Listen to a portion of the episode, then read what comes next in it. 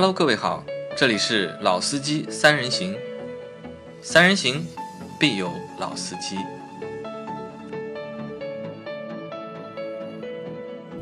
Hello，大家好，欢迎收听《老司机三人行》，我是杨磊。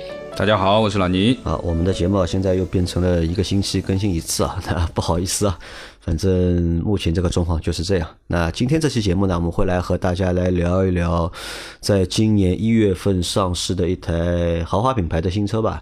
这台车应该也算是能够算一台就是重磅级的车辆，对吧？奥迪的 A 三或者叫全新一代的奥迪 A 三。那这个车是在今年春节之前发布的。那这个车在上市的过程当中，其实当时新闻也蛮多的，包括在上市之前已经很早就有那个照片啊爆出。其实那当时这台车的这个口碑啊，或者大家的反响都还不错。那老倪也连着去了两次 4S 店，对吧？想去试驾这个车，但连去两次，到现在都还没有没有 试驾车。那我到昨天是借了一台，就是有个小伙伴他买了一台这个车嘛，已经拿到了。昨天我借的那台车，下午开了就是大概几个小时吧，那开下来感觉还觉得还可以。那所以今天呢，和大家来聊一聊这台就是奥迪 A 三。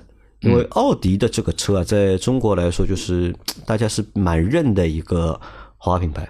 特别是它的有两款经典车型嘛，一个是奥迪的 A4L，还有一款就是奥迪的 Q5。那这两台车可能是对奥迪来说，在中国市场啊最重要的两台车了。那像其他的那些就是衍生车型，或者是比这两台车就是更级别低点车，要就么就是 Q3。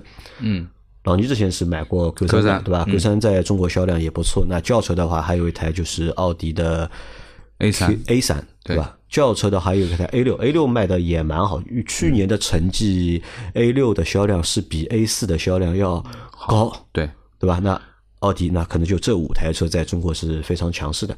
包括在 A 三在去年就是年底啊，就是快要换代的时候啊，那个价格啊打的也是非常的低，对吧？嗯，就网上看到价格很夸张啊，就是十五六万这个车就是能够落地了已经，嗯，就包括了就是所有的费用。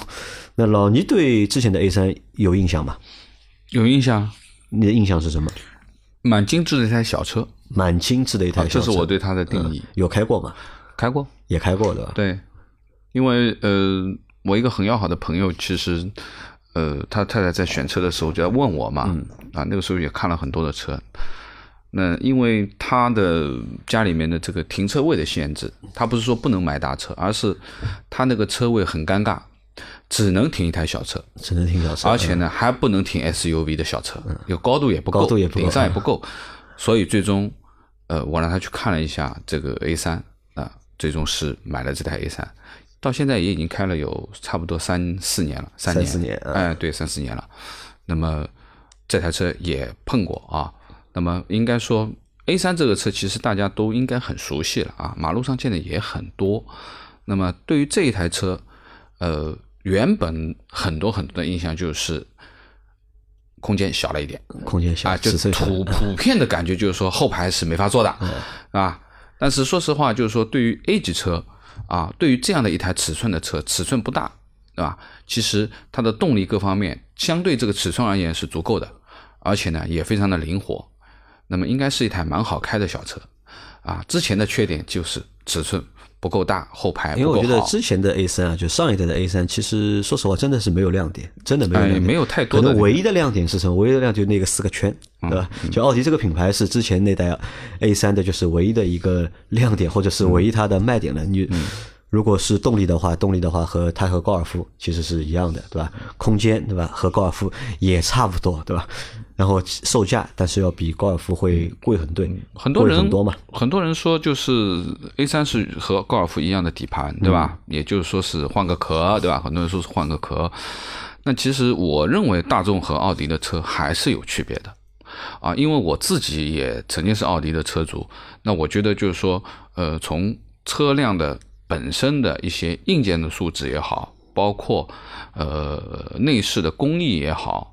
包括特别是底盘的感受、驾驶的感受而言，我觉得还是略有区别。你不能说是很大的区别啊，这个肯，但是肯定是略有区别，这个可以这样定义啊，对，区别肯定有嘛。那我们来先说一下，就那这次换代的就是新的全新一代的 A 三呢，它一共有两个版本，对吧？嗯，一个是三厢的版本，还有一个是两厢的版本。而且我觉得在这里啊，我觉得这个点我觉得还蛮重要的。你看，越来越多的厂商其实已经放弃了两厢车型，对吧？其实很多的车在海外都是有两厢版本的，嗯，但是到中国就。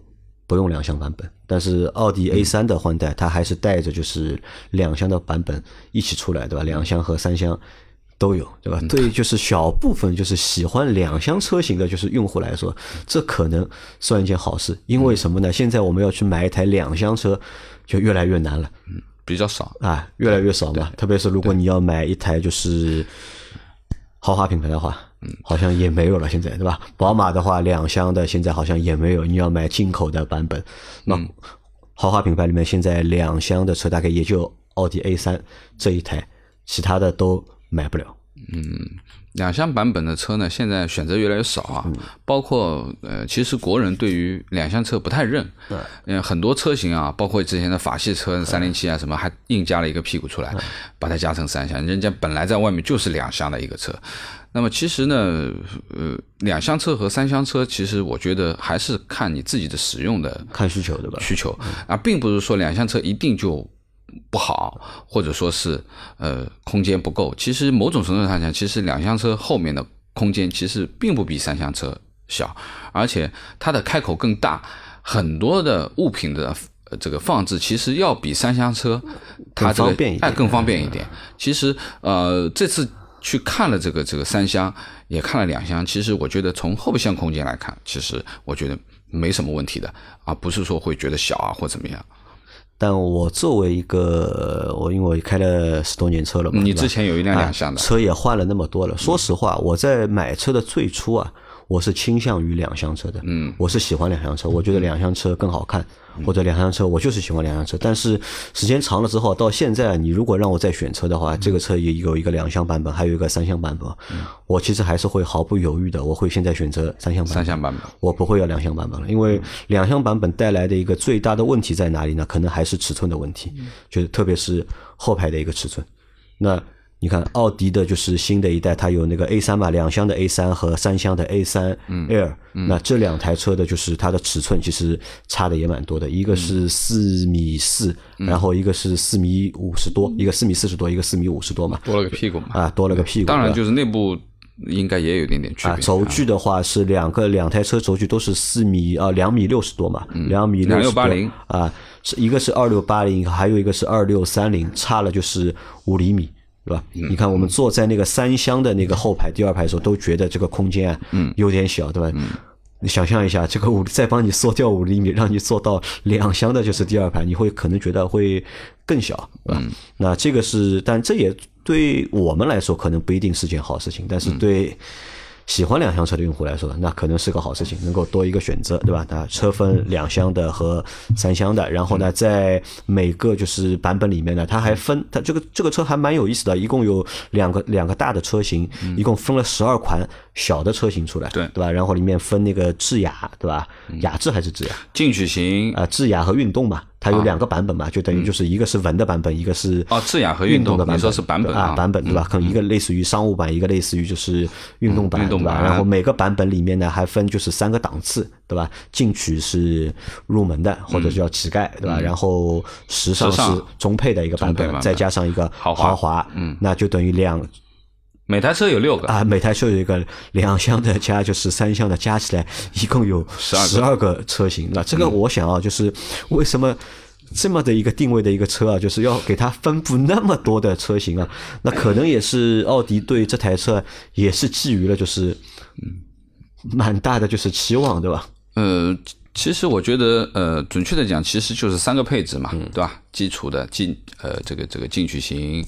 时尚型和这个豪华型，呃，只不过呃，他说的雅致也好和运动也好，只是在外观上面，外观上有区别，因为本身这个奥迪它有一套 S line 的套件，嗯，对吧？这个就像宝马 M 一样的啊，M 运动型，那么其实就是说走不同的路线啊。有的人呢觉得，呃呃，中规中矩一点比较好。那有的呢比较喜欢一些时尚的外观啊，运动包围啊等等。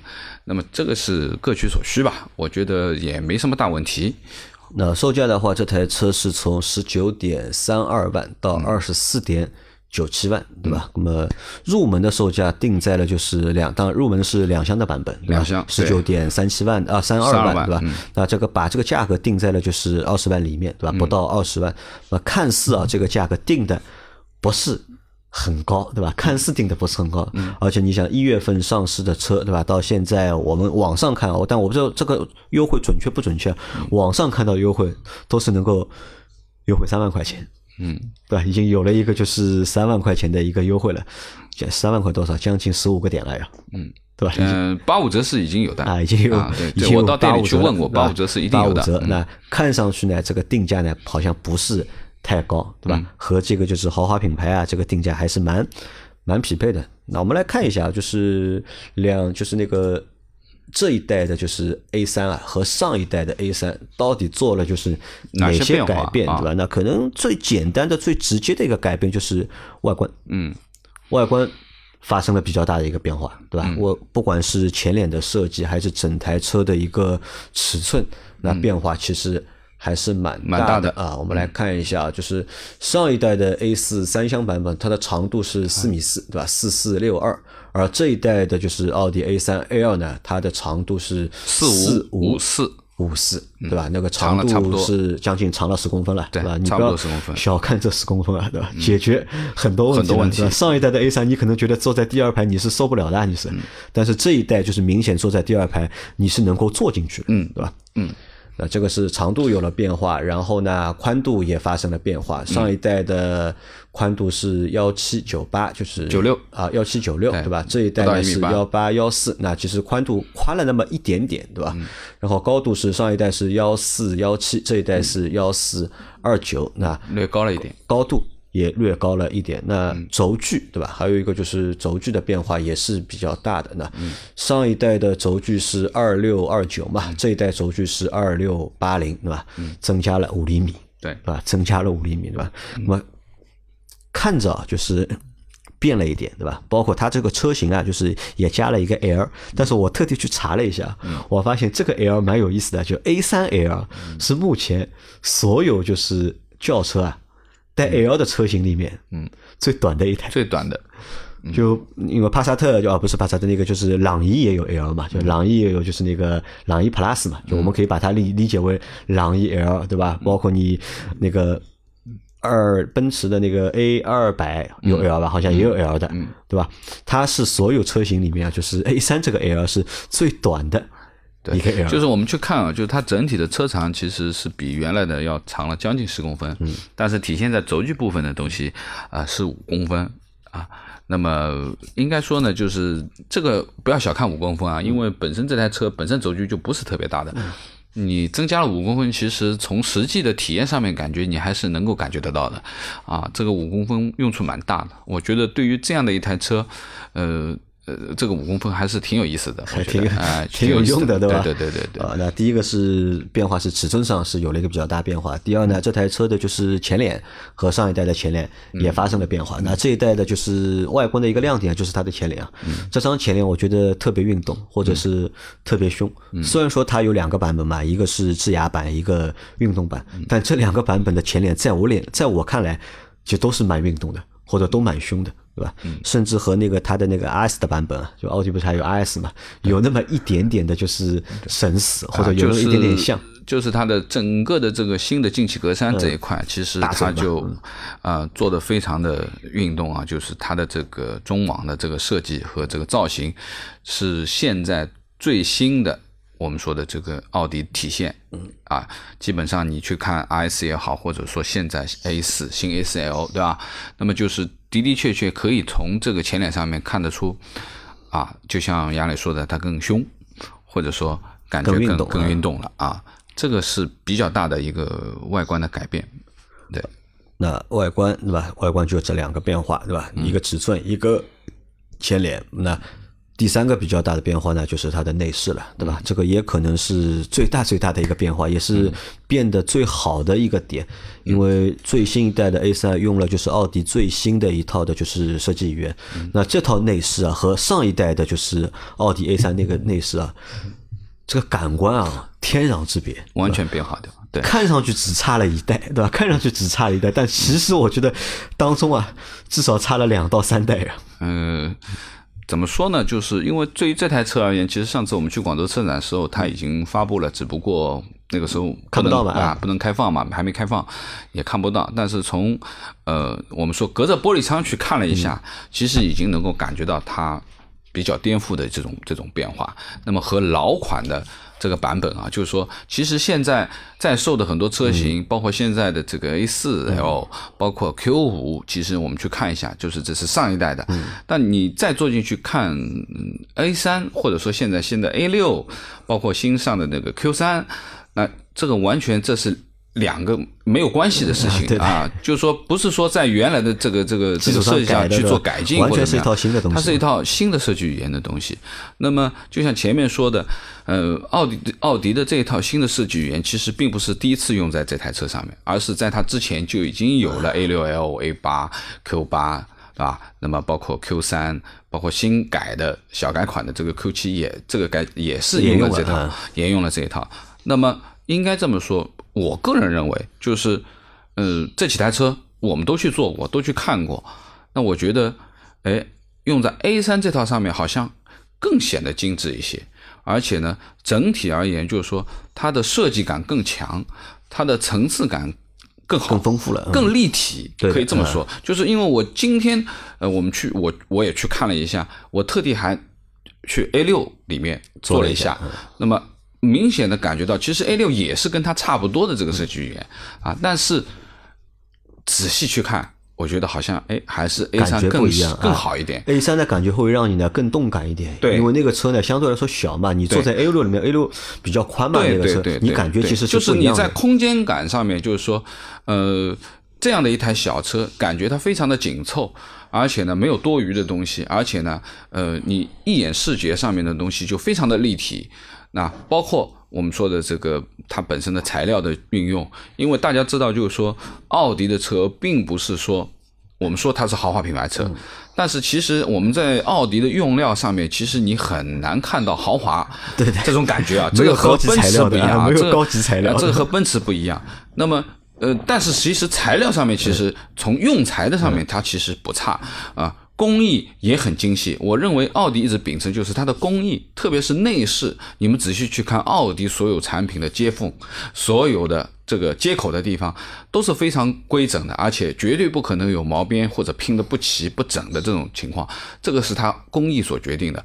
那么，但是你要从这台车上体现出豪华的这种氛围，这个我觉得不是奥迪的强项。嗯，可能更多的是一种冷冷的。他们所称之为的科技感，科技感，科技感。那么的的确确，呃，在这一块，在这辆小车上面，我觉得啊，我通过两次，包括上次，呃，我们在车展也看了，应该说氛围感是做的蛮好的。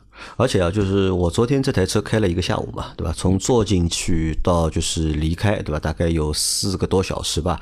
就其实一直我从不同的角度，对吧？去看这台车的内饰，包括我也拍了照片。昨天晚上还把这个照片翻出来看看嘛。嗯。那我觉得，哎，这套内饰我觉得做的真的是不错，而且有一点好的地方在哪里啊？就是你看我们现在的就是所有的自主品牌的内饰啊，也都在进步。嗯。也都在进步。但是呢，自主品牌内饰会有一个存在一个什么问题呢？就是你看不出这套内饰想表达什么，或者你看不出这个套是它到底走的是哪的路线，到底走的是豪华路线，对吧？还是走的是科技路线？更容易的看上去像混搭的。但是奥迪这个车呢，就是就什么感觉？就是它其实我我这么来理解它，就是它不愿意给你太多的钱，就它不愿在这个上面花很多的成本。对吧？成本不高的，但是呢，他就用他的就是做工，对吧？用它的设计，嗯，让你给给你有种高级的感觉，对吧？这个高级感有可能是科技感，也有可能是豪华感。但奥迪的豪华感呢，说实话，呃，真的是没有，对吧？那么，但是呢，让你有一些就是科技的感觉。但是呢，你有了科技的错觉之后啊，你又会发现这台车其实没有什么高科技的配置。对吧？但是你却有 科技感，对吧？这个我觉得是一个内饰啊，就是蛮成功的，就是一个地方。对，这个是内饰的设计上面，还有呢，就是这一代的这个 A 三呢，就是有一个比较大的变化在哪里呢？它把那个挡挡把嗯。取消掉了，嗯，就没有挡把了，对吧？用了一个小的一个电子的那个电子小拨杆拍档一个小波块，嗯，小波块了变成啊，这个很小啊啊，这个是和这个也不算小，和那个我们上次开的那个一创还不一样，那个其实还是个类似于一个挡板，是有个滑块嘛，对吧？但这个完全是一个小拨片这种感觉啊。小拨块对吧？那这个呢，我不知道这个算好还是不好，对吧？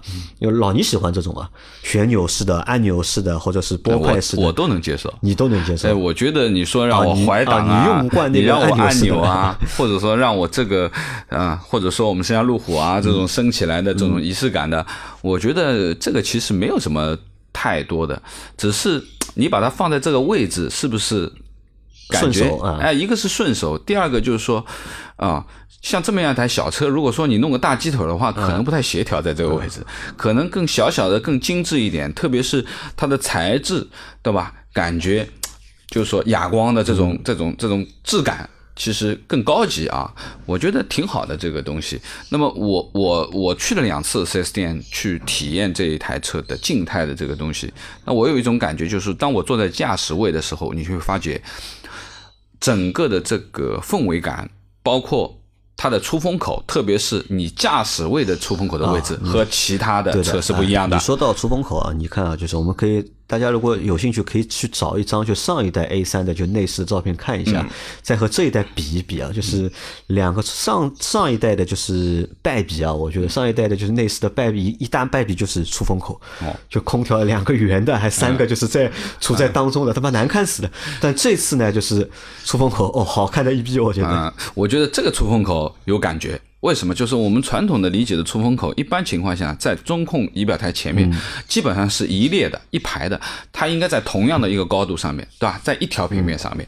然而这台车驾驶位针对你的，嗯，左右两块，也就是说，在你的左方向盘的呃方向盘的左手和右右边、右手边这两块分别有两个五边形的，对吧？看上去一个出风口，五边形的而且它是在仪表台上面的这个位置，它不是在我们说的正常的嗯。呃下面，或者说和方向盘平齐的这个位置，它是在上面的一个位置。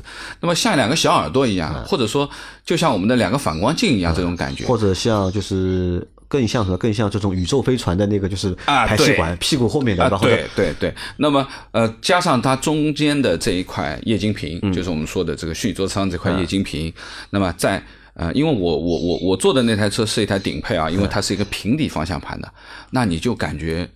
我不说右边这一款，我只说驾驶位这么小的一个局限的空间，你感觉它很有赛车的这种感觉，就是驾驶的感觉就是比较比较就出来了，对吧浓烈的啊，就是但我因为。我昨天试驾是个运动版嘛，它时尚运动，它是圆的嘛，还不是平底的嘛。嗯那当中那块，因为我看了一下全系，它标配了就是十寸的那个液晶仪表仪表台，对嗯吧？或者仪表盘。那这个呢，就是可以升级的，你加四千块钱。可以生成十二寸的，但是呢，嗯后来我发现个很尴尬的事情啊，我们叫这个叫虚拟座舱，嗯对吧？但是全系是不带 GPS 的，嗯，不带导航。啊，因为嗯这、个虚拟座舱最早我们看到是用在 QL 上面的，对对吧？对。那个中控屏，对吧？那个它可以中带导航。嗯那个它带导航，然后你可以把导航投到那个就是液晶仪表盘上面，嗯，然后是全屏的，嗯，那这个感觉，嗯，很好的呃，我我我我个人认为啊，就是好看啊，但是其实并不实用啊，啊，就是其实还是我觉得蛮实用的呃。因为你在开车的时候，有的时候老是去看这一部分的导航，我觉得不太好，因为你的视线是完全离开路面的你开。车你总要会看那个嘛，但是你看，看仪表我我更看希望仪表盘在前面你看看仪表盘要比看那个就是中控其实更方便、更安全，其实是。对吧？但是这个车你看，它不带那个 GPS 嘛，嗯那我觉得你如果再去有人花钱升级，对吧？从十寸升级到十二寸，嗯这个我觉得就 没有什么太大的意义。而且我昨天也仔细研究了一下它这个嗯 液晶仪表盘嘛，对吧？能够显示的东西啊，不多，呃，非常有限，对吧？它的这个就是显示模式只有两个嘛，就两个可以写，一个大的，一个小的，对吧？可以让你显示东西，其实也不是太多。那虽然说看上去蛮高级的，对吧？看上去很科技，但是呢，其实呢和科技呢呃，没什么就是沾边的，嗯，没有什么太大的关系，对吧？那么，呃，前排啊，说完了，就是说，呃，在驾驶位这一块，其实你的氛围感是蛮啊强，的，那还想说一个什么，就是前排的座椅，那前排座椅我觉得也不错，蛮舒适。就是两个座椅都是背啊，就那个椅背和那个头枕啊，它是一体体式的对那一一体式体式的就是座椅啊，我觉得有个好处在哪里啊？嗯，就是我们坐起来啊，就是头部和就是颈部、头部和背部啊，和那个座椅的整个一个贴合度啊，会比较简单一点。因为我们有时候可能会因为人。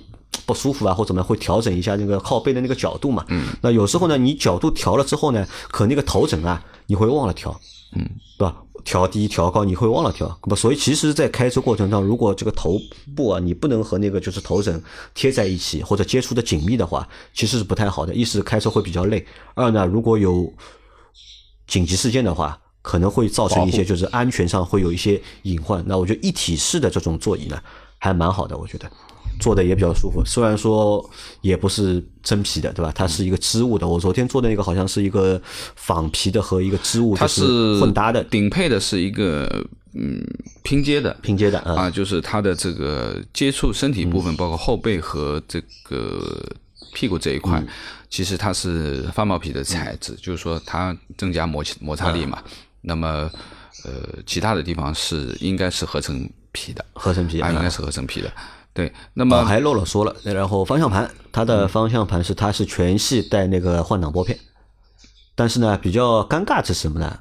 换挡拨片做的有点小，就是你握的时候啊，我手小嘛，嗯，握的其实不是很舒服，因为我更喜欢大一点的，就是换挡拨片。如果你真的要有驾驶感，对吧？要要玩的话，对吧？如果这个换挡拨片大一点的话，你操作起来会更带感一点。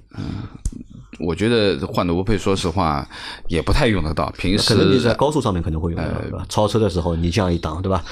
往上走一走，对吧？用处可能不是很大，但是它给了你这个东西了。对，对于对于这台车，现在我们说的这个嗯百公里加速这个九秒的这个车，其实有没有换挡拨片，我觉得意义不大啊。不重要是吧意义大啊，不重要，不重要。可能它的存在可能更让你感觉啊有啊就可以了啊。那么呃，说完前排啊，到第二排，对啊，吧我？们说都说说后排。那么后排第一空间肯定比原来的要大，要大啊，能坐进去那么在我正常的我们说的我一米七五的坐姿情况下面，我后面坐上去，我肯定是不会顶到膝盖的。嗯，对，那么而且呢，它的这个后排的座椅的舒适度啊，承托对于腿部的承托，包括它的软硬，我觉得都做得蛮好，而且有一些陷入感在里面。对的啊，那个角度倾斜的角角度也正好而且它的这个这个后背它有凹进去的这个陷入感还是蛮好的。那么应该说，呃，头部空间也还行，也没有说很压迫的这种感觉。那么唯一要吐槽的是什么呢？呃，我觉得这个这个这个奥迪也学坏了。啊，也开始学日本人的这套东西，因为我我两边的门板，对吧？对了，就是你会发觉你前排的门板的材料和后排的门板材料是不一样的一样的。那这种情况，其实我在之前我我们在试驾其他的车的时候，包括呃，我我印象当中是有一台车有，就是呃丰田的卡罗拉，卡罗拉，就是卡罗拉新款上市的时候，我们去店里面去试的时候，就是觉得，哎，前排的这个软性包裹的材质啊，这个搪塑的这个这个门板上面摸上去还最起码就是靠近窗户的啊，就是玻璃窗的上沿的这一块应该是软的吧，对不对？但是你坐到后排，你会发觉，诶，后面全是硬的。后面是一块整个的塑料板，全硬的。好了，这次奥迪也是这样子，嗯，就是前排它是软性材质的，就是玻璃的这个下沿这一块啊，那么后面是整个一块的，我还仔细的敲了一敲，看了一看，啊、原来是个假接缝，实际它是一整块板，块就是一整块塑料硬塑料的下来。那么这个我觉得。这个是在偷工减料，偷工减料啊，这个是在偷工。其实多这么一天一条东西也没什么大区别啊可。能也是成本吧，对吧？因为我觉得他这么做的还有一个想法在哪？因为你看这台车啊，本身就是比较小，对吧？他可能会考虑什么后排坐人这个概率啊，不是太高，对吧不是太高因为那前面老倪说到一个点是什么？后排的座椅啊，舒适度蛮高的，嗯，就这个舒适度，我觉得真的是高，而且这个座椅的舒适度啊，会让人有一种什么是有个什么作用啊？就是你一旦坐上这个座椅之后啊，你可能会略略忽略掉这台车的后排空间是偏小的，因为你屁股和背你都觉得蛮舒服的，哎，你就不会去计较，哎，这个空间不大的这个缺点了。就是你你们去想嘛，就是如果说这个座椅它的本身的这个设计上面它比较平面的话，那你整个的人他本身是浮在这个座椅上面，对不对？那么相对而言，其实你就越靠近前排，对吧？那么它如果说它有一个内凹的设计的话，其实是人人陷进去了以后，其实可能也偷出两三两三厘米的空间啊。那么相对而言，就是说更体现得出啊，它的加长史的确有用的，有用啊，的确是有用的。但是这台车第二排的就是当中那个座位的地台啊，嗯，其实还是隆起的，对吧？虽然说隆起的不高，但是我昨天在当中坐了一下，试了会儿，对吧？呃，也蛮难受的。我觉得这个车啊，就是坐五个人的话会蛮尴尬的。嗯，就第二排你坐两个人，前面坐两个人，就是一台车满载四个人，对吧？这个舒适度其实是能够保证的，是能够保证的。但是坐五个人，啊，这个我觉得就不不太好了。哎，一般情况下坐五个人啊，除非非常大尺寸的车，那你能感受得到。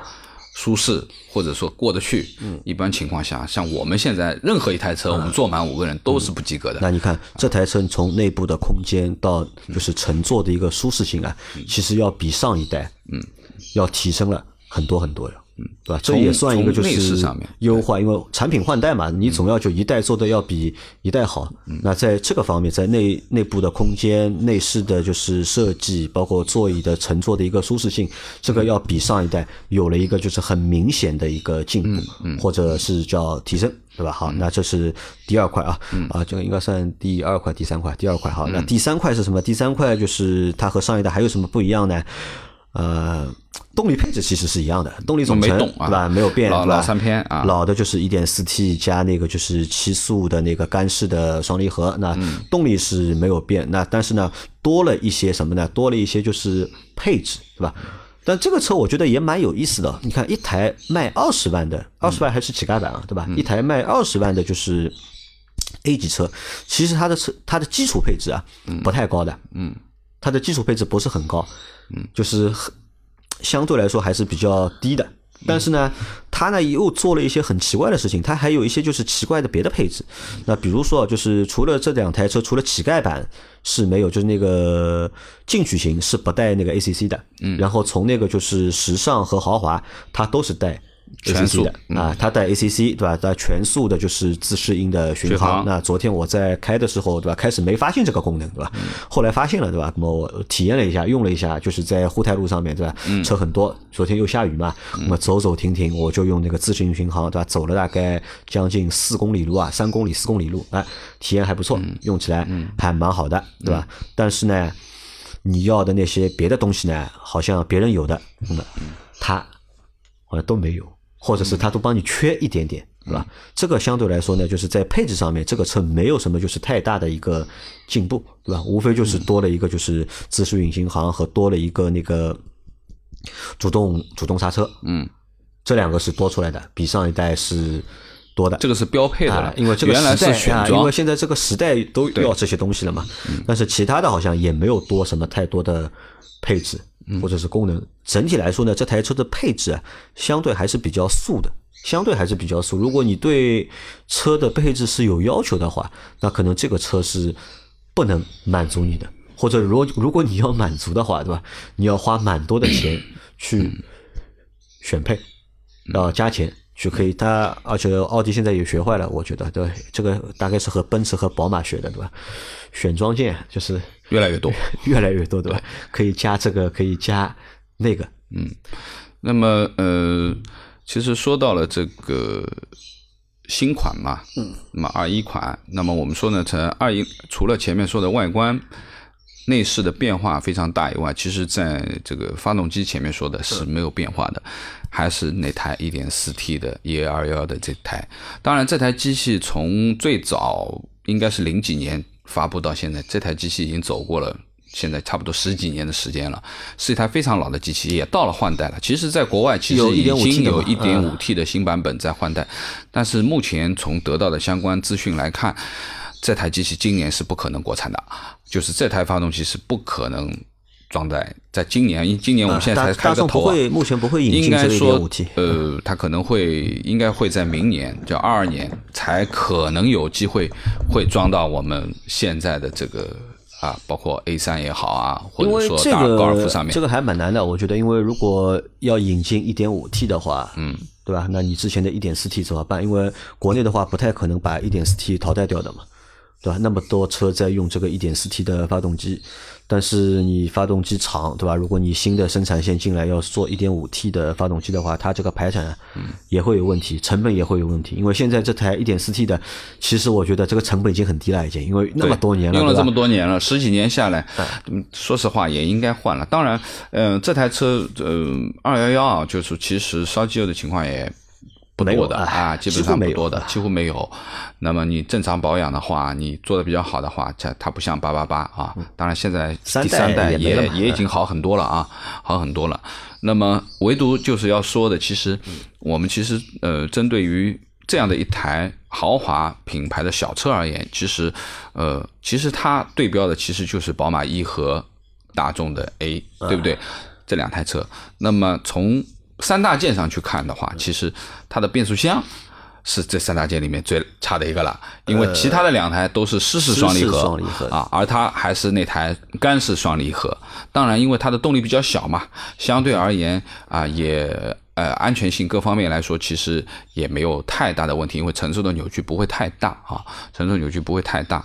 那么老样子。发动机没动，变速箱没动，对吧？那么这共，也就是说呢，它的整个的这个发动机的参数，这个东西其实也就不需要去解释了，和原来是一样的啊。而且呢，从官方的加速成绩来看呢，比老款的还慢了一点点，啊原来是八点几秒啊，。因为这个和那个有关嘛，和那个排放要求有关嘛。因为现在的发动机的话，基本上都是在要解决排放问题。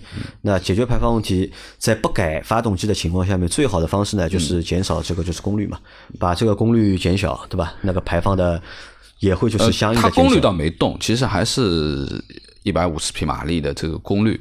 那么只不过尺寸变大了一点，那固然它的加速成绩就会变得慢嘛，这个我觉得很正常。那么关键是前面说到的这个关于选装件这一块东西，其实我们可以开来看一下，就是老款和新款有哪些东西是新的啊加上去的，哪些东西是老的啊老的有，新的没有的。那我们来看一看，呃，有一个变化，油箱比原来大了一升，大了一升啊，嗯五十升变五十一升了啊。然后呢，发动机都没都一样的啊，我但们。是你看，行李的行李箱的容积啊，其实是变小了。对，之前是有四百二十五升的，现在只有三388八八升了，对吧？对，但是自重也重了嘛整整备质量是重了哦，蛮多的。原来是一点三四五嘛，就是一千三百四十五公斤嗯啊，现在是一千四百二十公斤，那整体增加了有七十公斤，一个人了，对，马力还七十五公斤了重量。对啊，那么这个呃分量是加了蛮多啊。那么呃，其他的都不变啊，发动机不变，变速箱也不变，对吧？对，对，然后那少了一个西部气囊，对吧？上一代的就是顶配，对吧？嗯，A 三的顶配是带西部气囊的，但是在这一代就没有减掉了啊，没有了西部气囊那。么呃，有增加的东西啊，就是原来的间接式的胎压报警，现在变成实时的胎压显示了显示了啊那这个这个是提这个升的。对奥迪来说，我觉得是件很不容易的事情啊。嗯，你看似那么就是不起眼的一个配置，对吧？我们在之前去试那个是哪台车？是那个一创的时候，嗯。对吧？他们？卖那么贵的一台车，作为奥迪这个旗舰型的一个车型，对吧？嗯，我就问他们，我说为什么没有胎压显示，只有那个胎压胎压报警 胎压报警，对吧？那么人家也是很无奈的，他说我们也很难解释你这个问题，对吧？但是你看在在新的车型上面，对吧？对这个东西已经开始换掉了，对吧？我觉得那个可能是一个是一个这个其实呃，可能不一定是一个成考虑成本问题，可能是考虑一个思路的问题，对吧？但是至少在这台车上面，对吧？进步了，对吧？那么至少可以给你看胎压显示了，胎压显示对吧？这个算一个直接式有的啊不是，间接式的。啊，然后还有什么？往下。好，那么就主动刹车、主动安全部分的东西啊，车身偏离新的时代嘛，啊有新的东西，这个都是增加了的啊。那么老款和新款在巡航部分的东西，老款如果你要全速域段的自适应巡航的话，要增加一万块钱的选配。哎那么新款就是变成标配了。标配也不啊哦，不是标配啊这个不是最低配没有最低配就是时尚以上时尚以上，啊，时尚和以上。然后呢，驾驶模式从原有的运动模式变成了运动经济标准三个三个模式但是这样的，它是运动型，它是带这三个模式。如果你选那个智雅的话，嗯，它是就两个模式，两个模式啊，对就一个普通模式和一个运动模式。对，那么呃，自动泊车入位啊是选装的，老款也是选装的，但是好像这个选装的价格变掉了嘛，原来只要花一千九选装，现在好像要四千块，有什么新功能吗？啊，这个没意义啊。嗯然后呃，自动驻车 Auto Hold 对吧？Auto Hold 其实还是有的，嗯，就是 Auto Hold，因为它这里显示是没有嘛，其实有，只是 Auto Hold 是应该他们换了一个功能，就换了一个名字，就不叫 Auto Hold 了，换了一个名字，而且这个很尴尬，就那个操作选择啊，不是在那个就是面板上，它没有实体按键的，你要去进到菜单里面车辆设置里面去设置，是吧？啊，这个功能是有的啊，然后再往下走，好，看一下还有什么。方向盘加热啊，本来是这个是选装的，原来没有，之前是没有，现在可以选装嘛？它有一个冬季选装包嘛，对吧？液晶仪表盘是增加的，呃，有一点啊，就是座椅加热部分的东西座椅啊，加热其实你已经智雅型，就智雅的顶配豪华版是带座椅加热的，但是运动不带。豪华是不带的，嗯就是这个是你要选装的，对吧？两千块钱选装，嗯。然后中控，啊中控升级了，啊原来七寸到十寸10寸啊，对吧对。然后原来只是支持 CarPlay，现在是有多了一个原厂的一个对互联映射这一块啊，对。那然后它有那个语音识别，本来是只能识别多媒体系统电话，现在是多媒体系统电话加了一个空调的控制，嗯对吧？车联网都没有，目前对吧？这个也是蛮尴尬的一个点啊，就是嗯没有车联网，对吧？老版本的关于充电接口的东西，基本上是 USB，然后还有 X 接口和 SD 卡啊，这个我原来是三款啊，就是三种。我其实我很喜欢这种配置的，对吧？又可以插卡，对吧？又有 USB，嗯，又有可以接播放器，嗯，对？吧？我觉得我这个很好的，但是你看现在越来越多的车都用了 Type C，现在都成 Type C 了，而且大家要知道这个 Type C 是这样的，你要重新去买根线的，嗯，对吧？如果你不买根线的话，很尴尬，对吧？嗯就是那个是我们那个，因为我们是一个大头一个小头嘛，嗯对吧？一个就是 Type C 的口，或者是一个是 USB 的口，对吧？一头插手机，一头插在车嗯上。但是如果它这个现在用 S Type C 接口的话，都要改成就是嗯全部变成 Type C，对。其实不太实用，我觉得。对，然后呃，我记得还有一个配置就是关于这个无钥匙进入，原来本来是标配的应该是原来是前排嗯标配标配那么现在把它变成了选装件，选装啊对吧？也要几千块喽。几千块，对吧？好，那总体来看，对吧？其实这个车的就是舒适配置啊，是缺乏的，对吧？舒适配置或者豪华配置是缺乏的，不是太多、啊。如果有的话，都要你自己就是花钱来买嘛，对吧？好，有新东西了啊，呃，车内环境氛围灯啊，这个是也是顺应时代潮流？三十个色，三十个色啊，没有奔驰那么多。啊，可以了，我觉得够了，有三十个颜色，其实已经已经蛮多了，啊一般你就用几个就可以了。好，之前是上一代是带那个大灯清洗的嘛，对吧？标配的啊，这一代是没有了。这代变成了选装啊，啊变成了选装大灯清洗装置。然后还看一下，好吧，最后看一下吧。它有几个包，它有一个是那个矩阵式 LED 大灯啊，灯它可以选装的，这个八千块。那这个灯我觉得矩阵式大灯啊这个灯其实蛮好的。如果如果有条件的话，就是因为我们在老秦的节目里面有一期付费节目，我们聊过就是汽车的照明系统嘛，就大家也不要小看这个照明系统。如果你的车啊。如果在选装的过程当中可以去升级这个照明系统的话，如果有条件，应该去升级这种照明系统，因为升级这个的价值啊，要比就是升级其他的东西的价值会更大一点。我们来看一下这个矩阵式 LED 的选装包，其实包含了哪些东西啊？就是矩阵大灯的范围调节，LED 的呃前大灯的灯组，LED 的组合后尾灯，可变化的灯光功能和大灯清洗装置啊，八千块加进去啊，一个套包。好，这是一个选装包啊然后那么还有一个选装包是冬季包。那么冬季包其实就是座椅加热的东西，啊座椅加热座椅加热的啊东西啊。那么第三个是防眩目的后视镜的一个装备包，那这里边就包含了自动防眩目的内后视镜，还有外后视镜的电动调整和加热和折叠和自动防眩目，就是外后视镜的自动防眩目。我觉得这个也是从呃。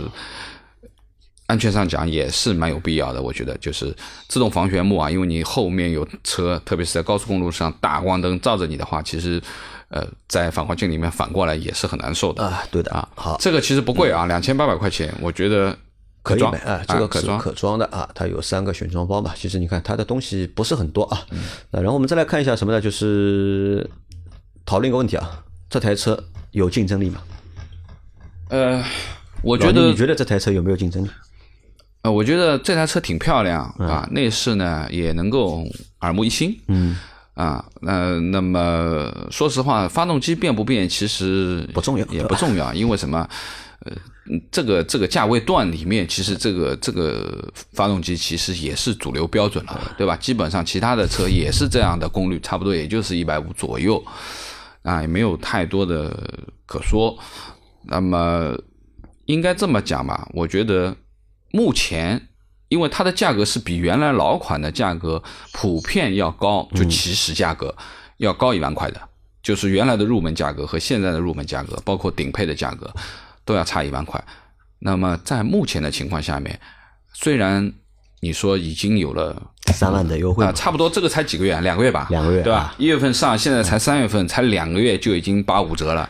那我相信这个折扣的空间会越来越大。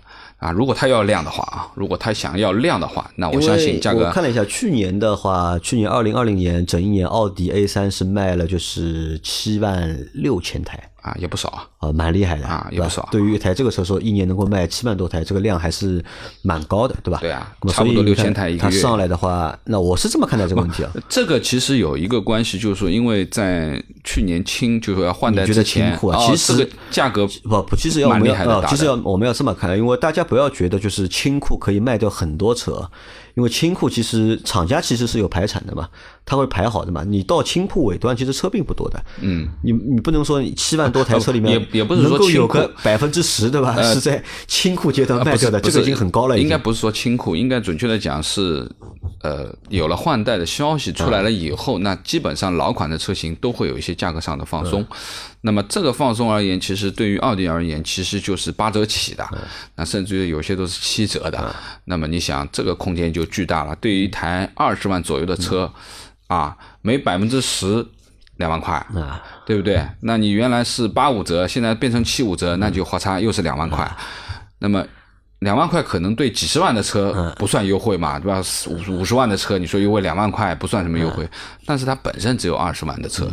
对吧？那么在它原有的基础上，真的能够达到七五折、七折的话，那这个车还是有有活力的啊。那我们这么看这个问题啊，就其实 A 三的换代很成功，对吧？我们刚刚前面的那部分内容啊，就是可以证明一件事情啊，新的一代的换代要比上一代的确是提升了很多，嗯，的确是提升了很多。虽然说在动力总成没有变的情况下面，但是其他很多东西都发生变化，而且这个变化都是明显是成功的那些变化啊。但是在内部看，对吧？换代是成功的，但是呢，把这台车扔到市场上啊，扔到市场上看的话，那么呢，我会发现有几个很尴尬的点啊，对吧？我们先来讨论第一个点，就是目前国内 A 级车，对吧？到底要达到一个什么尺寸，对吧？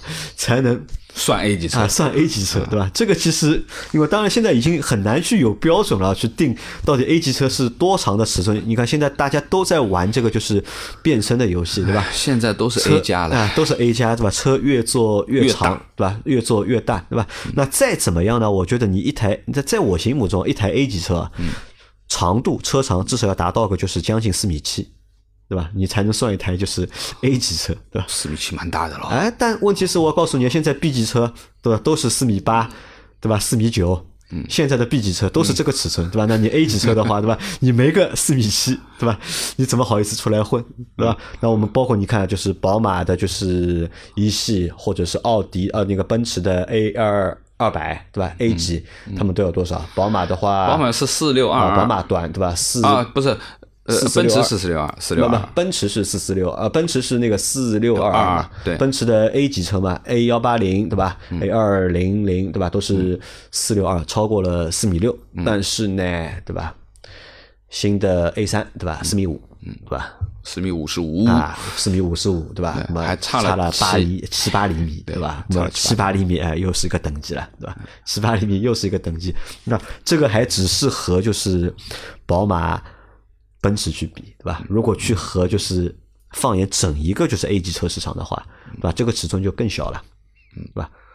朗逸也好，卡罗拉也好，轩逸也好，对吧？其实这个尺寸对吧，都要比它更大一点，而且明显就是在空间上，因为你看我们在去讨论 A 级车的时候啊，我们做的现在目前销量排行前面这些 A 级车啊，我们都觉得它的尺寸都是够用的。第二排也是够用的，没有一台畅销的 A 级车啊，我们会觉得它的后排或者是它的空间不够用，对吧？其实都是够用的。那你看这个车其实尺寸，我觉得还是偏小，对吧？这还是比较吃亏的，相对来说还是比较吃亏的一个点，对吧？算一个它的一个靠就是短板啊。啊啊！你说靠牌子补对吧？靠牌子四个圈圈那么补嘛靠牌子补嘛。好，我们来说，我们来说第二项啊。嗯如果要靠牌子补的话，那么我们先不看牌子，牌子和什么有关呢？牌子和价格有关。嗯，对，对吧？多大牌价格就有多高，啊？那你看现在它是二十万到吧，十九点几万到二十四点几万，二十万不到嘛。嗯。然后现在全系优惠三万，那么我们看一下顶配22吧啊，我们我们看一下奔驰啊，奔驰，你知道奔驰现在 A 级全系优惠多少？你猜一下？五万不止啊，有这么夸张吗？七万。哦，七万什么概念啊？就是你看这台，就是我们选的这台是奔驰 A 两百的，就是顶配的顶配版本对吧？啊二十六点四八万，如果给那如果它优惠7万的话就不到20 20万了不到二十万啊，对吧？不到二十万买一台就是奔驰的 A 级的，就是顶配嗯顶配车型 A 两百的顶配车型，对吧？香不香？对吧呃，？你觉得在价格比别人贵，对吧？目前的价格比别人贵，当然，因为这个现在 A 就是 A 级车，它优惠比较大的一个原因在于呢，它现在是二零二零款，嗯，也很奇怪，现在二零二一年了，对吧？它的二零二一款还没有上，对吧？现在市面上都是二零二零款，可能就优惠会比较大一点。款也没什么大区别啊。两台车，你看尺寸，A 级车更大，对吧？我看了一轴距也下，更长了一点轴距也更长，因为阿 Q 那台 A 二零嘛，对吧？我坐过的嘛，高级，对吧？我就觉得这个车怎么那么高级，对吧？坐的怎么那么舒服？还是内饰，还是内饰好看嘛，内饰。那区别在哪？有有几个区别，一个呢就是 A 级车呢，A 的就是那个奔驰的那个 A 二百啊和 A 幺八零啊，就是它好像是没有独立悬架的，没有后独立悬架，嗯，是一个扭力梁的，对吧？扭力梁这是一个区别。然后呢，不带那个就是 ACC。不带 CC 啊，然后一个它是一个是一点三 T，还有一个一一点。点四 T，但是你说排量小，但是功率一点三 T 的比一点四 T 更大一点，嗯对吧？大。家也用的都是双离合的变速箱，对吧？产品产品力几乎一样，是湿是双离合对，，产品力几乎一样，就产品力可能就是 A 二二零的话和 A A 二百啊和那个就是 A 三几乎差不多的，但空间对吧？A 两百要完胜你，价格也比你便宜，对吧？我的顶配只要二十万不到，你的顶配要二十二万，对？我我相信啊，就是说，呃，因为一个是刚刚上市一两个月的新车，嗯对吧？一个是已经卖了一段时间的，那么价格空间其实现在我们讲都为时过早。嗯，那我相信啊，这台车啊、应该在不久的将来嗯也能够达到这样的标准。我觉得二十万是可以看得到的，可以看得到啊可以看得到的啊！不要看它现在是二十五万、二十四万九千七这个价格，好，那我、我在想第二个点是什么呢？你看，一就是和同级别的产品竞争呢，A 三的优势不大，甚至是没有优势，有一点劣，还有点劣势，对吧？优势唯一的优势就在于新，对吧？它是最新的一台车，但其他的可能它就没有优势了，而且都是劣势，这是第一个点。第二个点是什么呢？你看这个价位啊，就要买车买到这个价位二十万了，对吧？我买哪怕我买个低配的车型，我落地也要二十万，对吧？嗯，我二十万，其实在如果我脱开品牌的话，对吧？我不要豪华品牌，嗯，我可以买 B 级的，我可以买，我有很多选择，我可以买一个就是 B 级车，嗯对吧？我可以买个二点零 T 的 B 级车，嗯，对吧？完全没有问题了。低功版的可以，啊，低功版可以买了吧，嗯对吧？配置都是全的，对吧？二十万可以买，对吧？配置更高，动力更强，尺寸更大，对吧？嗯那么如果二十万的话，我要买 SUV，其实也能买，嗯，对吧？可以买，啊，所以就是我就觉得就是 A 合三啊 SUV 也能买得到。对 A 三啊，就是其实还蛮难的。你真的要拉很多的销量的话，我我倒其实我觉得得是有点难度的。呃，我觉得就这台车的话，本身 A 三这个尺寸，包括它的这个外形，我认为啊，就是说以我的认为，就是说女性用户偏多，因为我身边有很多嗯开 A 3的，或者说从 A 3换成其他车的，应该说这台车从功率上讲，其实对于女孩子用一点四 T 足够了。啊，我们用也够。啊，我觉得真的足够了。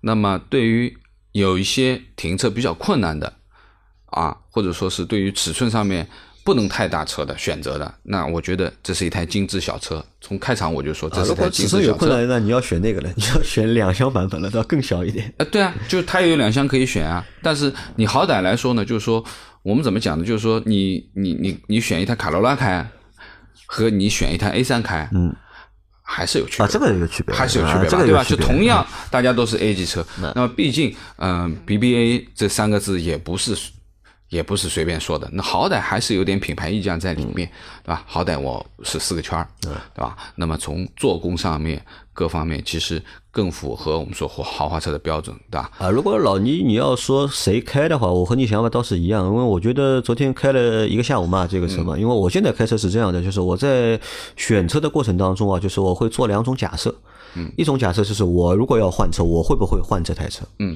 对吧？还有一种假设呢，就是如果我儿子要买车，我不会我会不会把这台车推荐给我儿子，对吧？嗯我现在就这个样子了嘛，对吧？但是我昨天开完之后啊，我觉得这台车既不适合我，也不适合我儿子，对吧？不适合我的原因是什么呢？我觉得这台车对我来说，一太小，二配置太低，对吧？不能满足就是我想。虽然说很多配置我们用不到，但但是我在买的过程当中，如果我预算有，我有预算，我肯定会买足这个配置，对吧？这个车我觉得太素了，对吧？配置弱了点啊，我不会要这个车，对吧？给我儿子呢，我觉得太贵了，对吧？嗯小朋友不适合就是开那么贵的车，对吧？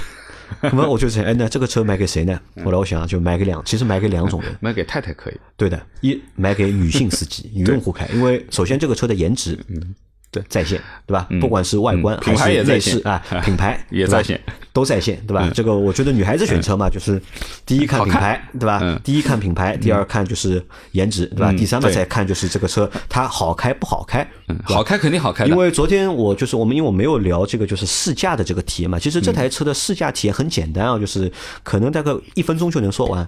这是一台很好开的车，就是上手没有任何的难度，对吧？很好开，对吧？操控起来都很简单，然后呢，动力够用，嗯，那么然后还有一个就是我比较关注的是悬挂的一个感受。那这台车的就是避震啊、悬挂啊，对吧？舒适，嗯，那它是一个舒适取向的，嗯，就是用起来蛮好的，就是那这样的情况，那女孩子开，我觉得是最合适的，蛮好的呀，对吧？女孩子开这个车，我觉得不错，对吧？这是第一个点。那第二点呢，就是谁开呢？就是买给第一台车的用户。如果你第一次买车，并且你预算充足充足，嗯对吧？嗯，想买豪华品啊，牌，想买就是稍微好一点的车，因为这个车你虽然说就是配置稍微低，但是这个车的品质是在的，对吧？不管是就是做工，对吧？驾驶的品质，嗯，对吧？品质其实是在的，是符合这个豪华品牌这个档次的。嗯对这个我同意啊，就是说你从呃拉开门和坐进去关上门的一刹那，你能感觉得到哦，这个门很有质感，嗯，啊。如果说我抛开了这台车是一台小车的话，那你说这台车是一件一台中型车的关门的这种质感，我觉得也不过分啊。的的确确，它有厚重的感觉，而且呢，能感觉得到，就是说啊。呃，不像有一些车，比啊有一些品牌的车，它车门看上去是比较，这个声音是比较清脆的啊，啊或者说不太严丝合缝的这种感觉。而这个车，你你你能感觉得到，你关门的一刹那，哦，这个车板整，就有这种感觉啊。那么呃，品控，我觉得奥迪的这个品控这一块东西 OK 的啊啊。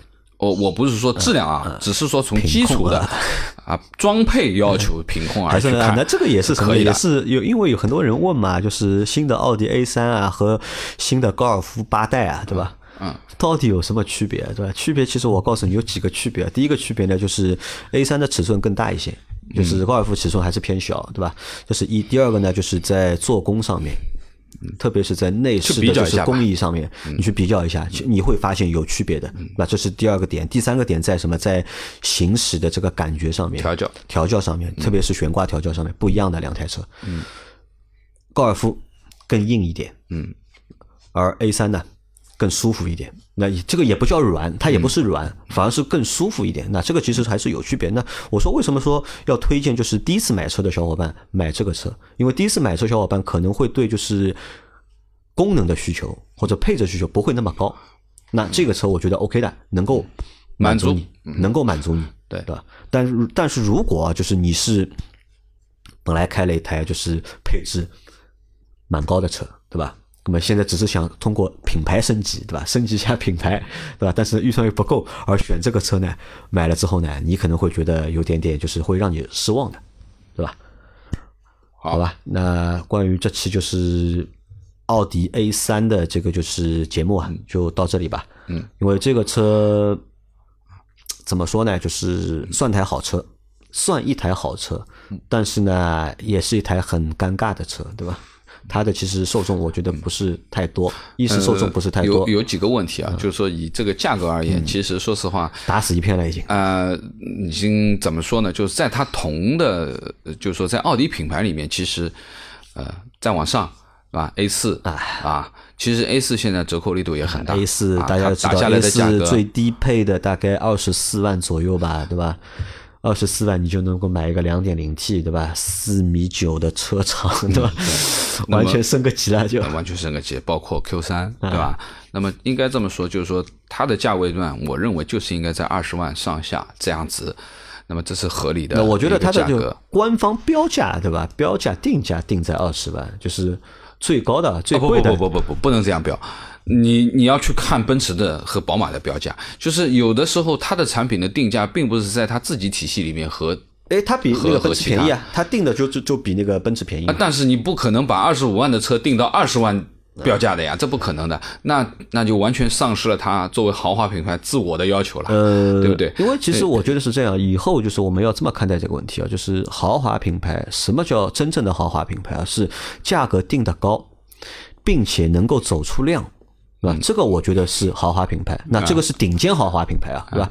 如果退一步的话，退一步的话是什么呢？就是同样就是同价格，就大家都卖十五万，如果大家都卖十五万，对吧？我的配置比别人低，嗯，我给的比别人少，但是我卖的量不比别人少，对吧？那这个时候呢，也能够体现你是一个豪华品牌。